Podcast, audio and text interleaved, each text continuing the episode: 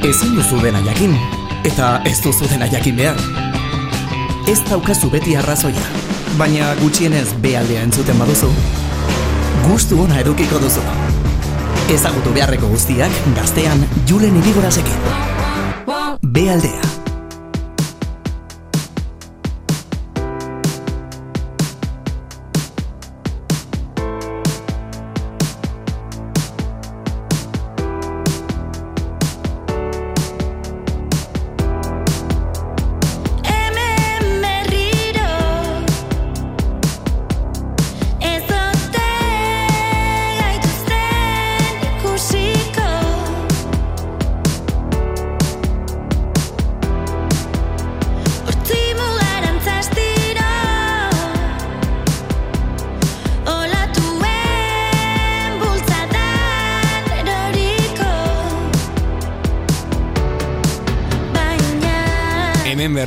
Hasi du bere kanta, horrela da bere diskoaren izenburua eta hori pentsatu dugu ere bai, zentzurik onenean beti ere, ezagutzen dugulako bera, bealdean egon dela, esango dugu gainera duela desente egon zela bealdean lehenengo aldiz, eta pozik gaudela bere ibilbidea ikusteaz, hain gertutik bere ibilbidea ikusteaz.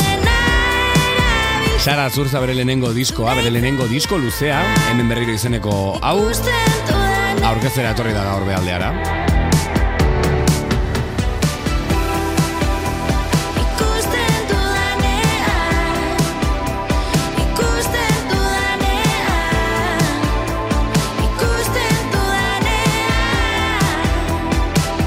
Zurza, Gabon, zer moduz? Gabon Julen oso ondo eta zu. Ondo, hemen txe. Pozik zuzaudelako hemen. E, ze, mu- ze puntutan harrapatu zaitu, ze karo, kaleratze baten eh, barruan zaude, bakit promo aldetik of the record esan diazu nahiko, nahiko lan egiten ari zarela, baina galdetu nahi dizun diskoarekiko ze puntutan zauden, feedbacka zein izan den, eta ze puntu emozionaletan harrapatzen zaituan zure lanarekiko. Nik esango nuke gaindikan pixkat e, xoko batean bezala nagola, ez? Hendik ez dut asko sinisten e, ostiralean disko bat atera nunik, eta, eta esan dizuan bezala ba, nahiko lan egiten ari naiz promoan inguruan eta bar, e, baina xok puntu batetik, baina ilusioz beteta. Osea, biak. Xoka, e, bueno, a ber, lehenengo, itzulera tonoa somatzen dute hemen berriro izeneko honetan, itzulera bat da zuretzat diskoa modu batean ala bestean? Ala ez Bai. zer ikusirik. Bai, bai, nik esango nuke niretzako bai izan dela e, itzulera bat ni e, artista bezala eta eta eta konstienteki, ez? E, ba, pixka bat pentsatu da, hau da gina etena, eta eta pozik nago emaitzarekin. Itzulera izan daiteke bai. Noizbait joan zarela sentitzen duzu edo, noizbait egon zara kanporago barrurago baino? E, esango nuke urte deixente egon naizela junda, bai. bai, baina, bueno, pozik nago hemen berriro egoteaz. Hemen berriro gainera, e, lehenengo diskoa duzu, lehenengo LPA duzu, Bazar artista horietako bat, ez? E, singelak, epeak kalartzen joan dena, pixkanaka joan dena, ez dakit nahi eta nahi gabe, ez, e, karo, askotan e, gauzak horrela sortatzen dira, eta besterik gabe horrela ateratzen ditu artistak, ez dakit zure kasuari den, edo bereziki garantzia ematen dion LPari, bere ibilbide artistikoan, edo disko luzeari, garantzia ematen dion artista horietako bat zaren. Bai, eh, esango nuke eh, ja baneukala gogoa LP bat ateratzeko. Beti honaiz eh, pauso la lotxatiak ematen, ez? Eh, single bat, EP bat, baina eh, hau izan da mm, nire proiektua lehenengo aldiz esan detena. Hau egin nahi eta hau egingo dut eta LP bat aterako dut eta bederatzi abesti izango ditu. Horrela nahi detelako. Karo, zai, seguraski, orain arte bederatzia besti eskuartean izan dituzu, baina ez dituzu kaleratu disko bezala. E, jendeak esango zizun gainera, jo, atera disko bat, ez, kantasko dituzu, noizko diskoa, noizko diskoa, ze, oraindik e, batzuk badira pixkat disko zentristak, ez dut gauza txar bezala esaten, baina hori bada egia bat, e, zergatik ez, orain arte, nik aldera berdina egingo dizut. Zergatik ez, e, ba igual etzelako momentua, e, ez nulako oraindikan nere burua guztiz prest ikusten, eta baita ere baliabide asko falta zirelako, hor lehen ez nitunak eta orain izan ditudanak. Xoka aipatu duzu, xokeatuta zaudela, suposatzen du Pixkat. zentzurik onenean, esaten Bai. duzula, baina e, zer ikusia izan dezake irakurri dudan titular batekin, hau da, disko honekin zure buruari forgatu diozula abeslari bat zarela, edo disko behar zenula zure buruari forgatzeko abeslari bat zinela. Iruzurtiaren sindromearekin zer ikusia du honek, ala, ala ez bereziki. E, a ber, iruzurtiarena ez dakit. Esango nuke pixka bat baietz. E, mm, kostatu zait nere burua abeslari profesional bezala ikustea, baina ez, e, esango nuke ogibide hau, ogibidearen gatik ez, e, uste garrantzitsua dela abeslariek mm, mundu hontan dagoen jendeak ogibide hau ogibidetzat ikustea eta askotan ez da hori gertatzen baina jendeak ez zulako ogibide bezala ikusten. Eta orduan hau izan da ba bueno jendeak mezakit batzuk Bai, gizarteak orokorrean. Gizarteak orokorrean, ez? Zein da zure lana galdetzen dute askotan, eh? Ba, Hori. Baliteke, eh, ez da asko gertatzen hori egia ere bai, baina, baina arrazoi batzuen da, baina baliteke musikari izatea, ez? Ez da Hori nire lana, listo. Eta on, honetaz bizi naiz eta da nire ogibidea. Eta nik uste dut horregatik e, bueno, hori dela emaitza. Bueno, erantzuna barkatu. E, karo, ez dakit barne barne arrazoiak ere badauden sok horretan edo edo abeslari zure burua abeslari ez ikuste horretan ze bueno badakit introspektiba dela disko bat badakit barne bidai bat egin duzula eta e, irakurri dudanagatik eta eta bueno entzuten denagatik ere bai badago onarpen puntu bat edo iritsi zara onarpen puntu batera ez Bai, guztiz, e, onartu den nere burua eta nere emozioak eta nere abestiak. Helen esango nuke beti manditu dela pauso lotxatiak bezala e, manulako hor beldur bat e, nere buruan edo nerekiko, e, nere emozioekiko eta nere abestiekiko. Azkenean abestiak komerzialitzatzea, ba, zure emozioak komerzializatzea bezala zelako ez. Eta hor egon da onarpen prozesu bat eta heldutze prozesu bat, duen esan deten begira, ba, hau horrela da eta hau egin nahi dut. Eta listo. Zure barne mundu hori edo Bai. edo barne emozioiek besteenak egin dituzunean esaterako orain disko atera denean zer sentitu duzu begira gainera gainera oso ondo datorkigu bai abestia hortarako Zer sentitu deten, ba, egia esan, e, ahaldua sentitu naiz, ez? Ba, eta eta ausarta egin detelako, eta egin ahal izan detelako. Claro, gainera, esango nuke badutela emozioiek besteen ahotan beste zentzu bat edo ez, bueno, bitxia dela, e, bizkat bortitza izan daiteke hasiera batean, baina, baina bueno, bakoitzak kanta berea egiten du askotan, eta eta zure emozioak besteenak bilakatzen dira ere bai, ez? Hori da, hor dago puntua, eta hori izan da azkenan ikuste urte hauetako refleksioa. Bai.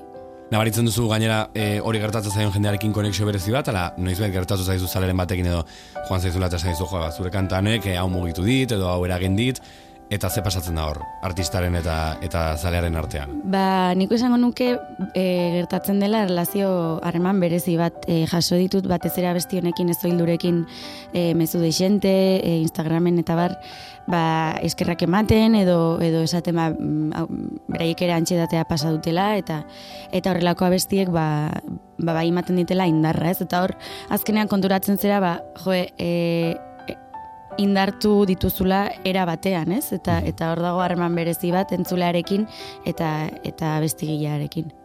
Ez hildu kantaren inguruan are gara tartean, Sara Zurtzaren disko berrian, hemen berriro izeneko diskoan topa dezakezun kantetako bat. Askok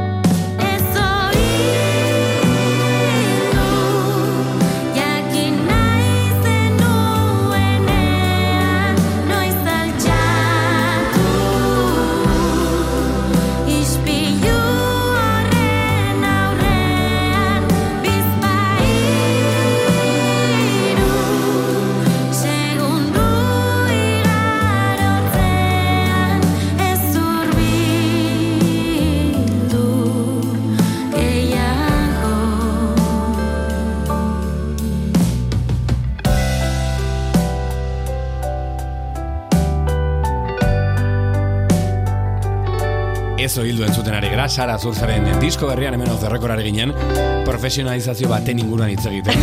A ber, bakit off the record gauzak off the record direla, baina hau galdetu behar dizun. Bai. Eta gainera, e, pentsatu dut lehen, eta ez da lehen etzinela profesionala, beti iruditu zaik dauzak oso txukun egiten zenitula, edo beti antzeman da hori kanpotik. Baina esango nuke oraingoan e, bideoetan beste faktura bat e, somatzen dela, beste beste maila bat somatzen dela, argazkitan. Bai. Ari zarela gauzak, e, bueno, ari zarela ora postu bat egiten ere bai. Karo, e, tenesiko artista bat izango da zeina, edo, esango nuke, bueno, ba, e, Columbiak edo, edo Warnerrek edo, edo Sonic fitxatu, baina, karo, hemen Euskal Herrian gaude, ez dira horrelakoak gertatzen normalean, oro har. Orduan, galdetu nahi dizun, horren atzeko errealitatearen inguruan. Ze, karo, Sara Zurza, Sara Zurza da. Ez, Bai. ez da industri plant hoietako bat, ez da e, estrategia baten burua, bueno, bai, zure estrategia propioarena, baina esan ez dagoela inoratzetik, zu zaude, eta zu zaude hor lider lanak egiten, lidergo lanak egiten, eta batez ere apostu hori egiten, ez? Bai, eta horrela da, eh? E, prozesu hau hasi izan, proiektu hasi izan duela bi urte, eta argi neukan e, bai irudia, bai argazkiak, bai estetika, nahi nula zaindu, e, nahi nula proiektu hau mm, kaleratu, baina mimo handia ematen eta izu bi urte arte, hartu behar bali maitu, ba, bi urte dira eta listo, baina beste maila batera iritsi nahi nuen, bazuk esan bezala irudiarekin, argazkiekin, makillajearekin, e, arroparekin, pixka bat dena, ez, azkenean gaur egun e, garrantzitsua direlako ere bai. E, be- begitatik sartzen da eta horrela da. Eta, eta bueno, mm, horri izan dira gora berak. Ze esan bezala, ba, bueno, lider plantan ari naiz, eta, karo, azkenean mm, batzutan zaila da e, beti erabaki onak hartzea, ez? E, baina, bueno, hartutakoak hartu ditut eta uste dut onak izan direla. Ez bakarrik gainera lider proiektu artistiko batean, lider eta eta arima esango dugu, ez da bakarrik gidatzen duzula, baizik eta zu zarela proiektu hori, edo zu gandik Bai. ateratzen den zerbait dela, baizik eta bakarka hasi zinen, eta bandarekin zabiltza duela urte batzuetatik. Bai. E, a ber, gauza oso politak ematen ditula horrek, ez dakat inongo zarantzarik, baina bura oste handiak ere bai, eta batez ere, e, nola, erantzukizun handiak. Bai. Orduan, horrela zure egoeran, zure Sara Zurza, oraingo Sara Zurza, izateko aurreko egoeran dagoen pertsonarri, saltu hori eman nahi duen horri, ze aholku emango zeniok edo, zeintzuk dira zuk ikasitakoak banda baten buruzagi izate, izatearen prozesu honetan. E, batez ere konfiantza egon behar dela. E, balin badago eta denen arteko harremana ona izan behar da.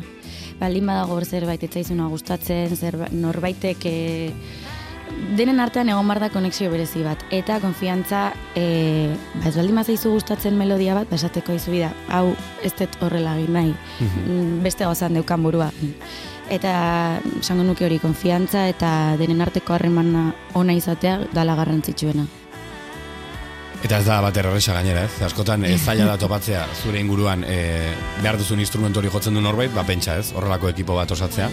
Bai, bai, guztiz. Eta, karo, askok, ba, mm, igual, karo, zu oso instrumentu bat jotzen, baina eh, nola etzeraten talde bat, e, nola lidergo bat dagon, ba, denek igual batzutan ez dute beren ematen, baina nire kasuan aurkitu dut, eta hori izango litzateke garrantzitsuena. Jakin ere bai, bakoitza ze puntutan dagon, beraien bizitzan, ze beraiek ere garrantzitsuak dira.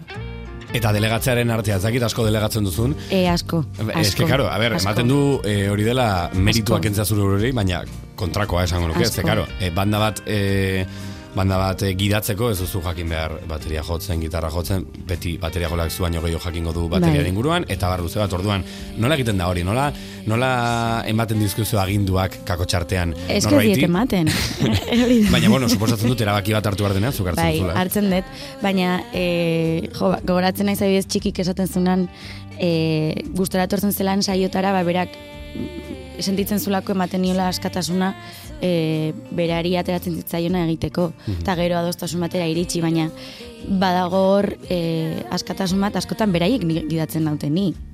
Hori batzutan ere, bai. Ez? Mhm. Bueno, bai, gidariak, kasu horretan zuk aukeratu dituzu. Orduan, Bai, hori da. Zentzu batean beti zaudezu hor gidatzen atzetik. Bai, ez? bai, bai, bai, eta, bueno, eta proiektu aurrera ematen nago, baina bai ematen diat gustatzen zaiten matea bakoitzari beraien askatasuna e, egiteko pixka nahi dutena, abesti bakoitzean, adibidez abestiak e, aurkezten dizkiedanean, e, eta gero hien mm, ateratzen denen inguruan, ba, pixka bat e, esploratzea gustatzen zait, baina naiz oso zorrotza. Bueno, ondo dago ere, bai. Lider mota bat da hori, ez? Lider mota ugari daude. Zu lider mota bat zara, zuzen ere Sara Zurza proiektuaren atzean, Sara Zurza dagoelako dena gidatzen eta batez ere apostua hori bai. zurea da eta eta suposatzen dut xoka ere bai hortik datorrela, LP bat ateratzearen xoka, lehenengo disko ateratzearen xoka, ez? Bai, bai, bai, eskez nuen sinisten aterako nuniko, askotan ez dakit, zendete, zertzaz nahi nahi sartzen, ez? Ba, sinistu ze kalean da. E, Kalean da, Eta eta listo, kalean da. bat da. e, izkuntzen inguruan ez dizu galde, a ber, ez dizut egingo galdera tipiko hori, ez? Zergatik, eh, zera, zergatik kantatzen ez, ez, ez nahi sortik jongo, baina gira da, e, euskaraz kantatzen duzula, ingelesez kantatzen duzula, bakit Londonen bizia izan zarela, Bai. beraz ez da inglesa horrela, bueno, nahiko ingles e, totxoa manejatzen duzula, eta gero, ba, batean ikusi dut, frantsesez dagoela kanta bat, bukaeran entzungo duguna, eta ez nik ez dut kontrolatzen, baina, ostras, ematen du, zuk baietz, ez dakit, eh? horrela, ez jakin bezala diot, baina, bai e, oso pelikula desberdina izan behar dela ez, hizkuntza batean kantatzea ala bestean. Hombre, eta sortzerako prozesuan batez ere, e, frantsesez abesti bat egiteko eskatu dit hainbeste jende nire inguruan, ba, zekitelako, bai, bai, Osea, ba, enkargoak egiten ari zera, ez? Edo, edo izan duzu aukera. E, esango nuke e, melodian, bueno, melodia hau egiterakoan e, ikerrekin egin nun, eta e, esan nun, ba, honek, Angel abeslariaren melodia antzeko bat e, gogora ez dizidan, eta esan nun, guazen frantsesez egitera. Ze, Frantzian bizitako naiz duela urte pila bat, ama urterekin, eta, eta esan nun, venga, ba, guazen animatzera, ez dakit. Zaila bai. Eta hor dago, la lun ez dakit horrela La lun, bai, bai. Ze, karo, a ver, hemen frantsesesko izen buruak bota behar direnean, horrela, Bai. hau txak dugu pixkat eta, eta volumena igo, bazpare. Bueno, eh, askotariko de, askotarikoa den diskoa da gainera, ikusten ez, ditu, ez dizkiozula zure buruari mugak jarri. Eh, badu koherentzia atala ere ez da horrela berbeneroa, eta ez dut esaten gauza txarro ez dela berbeneroanena, baina ez da horrela aniztasun bat eh, oso eroa, baina badu eh, badu aniztasuna eta batez ere ikusten da zure bertsio bat baino gehiago. Esango ukitu soul horrek ematen diola kohesioa edo zurea den ba zigilu edo edo bueno, ba kutsu hori, baina mugak ez dizkiozu jarri zure buruari, ez? Ez, eta mm, gustatu zait hori egitea. E, azkenean ikuste zintza izan naizela nere buruarekin, ba, esan dezun bezala soul kutsu hori ba, badokatelako, eta esango nuke e, diskoa pixka bat mm, bateratzen duen e, tresna izan dela pixka eta hotxa. Ez, hotxa badudulako bere identitatea eta ematen dielako uni, e, uniformetasuna. Hori hola esaten da? Bai, Unik- eta bueno, bestela berdin. Uni, bueno, hori.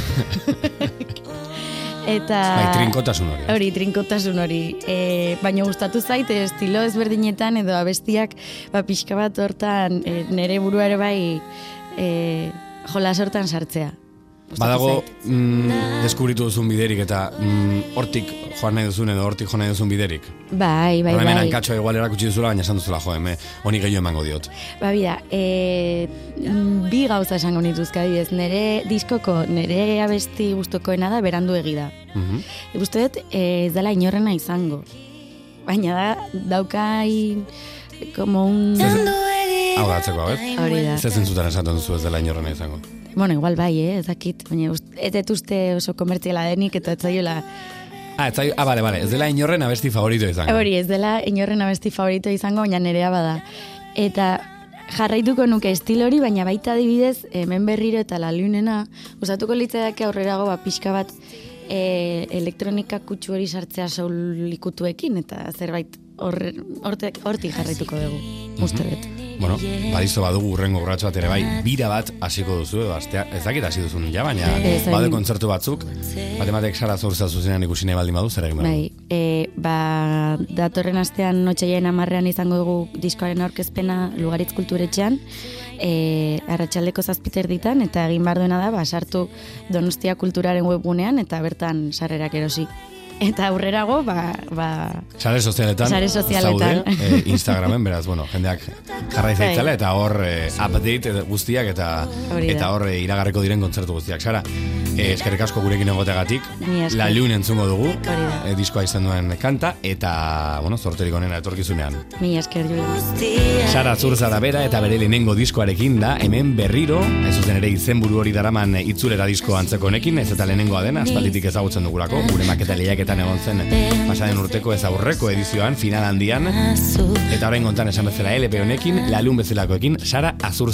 Je veux être sur la lune. Prends mon cœur et mes bijoux. Personne m'écoute sur la lune. Ni les vents, ni les plus fous.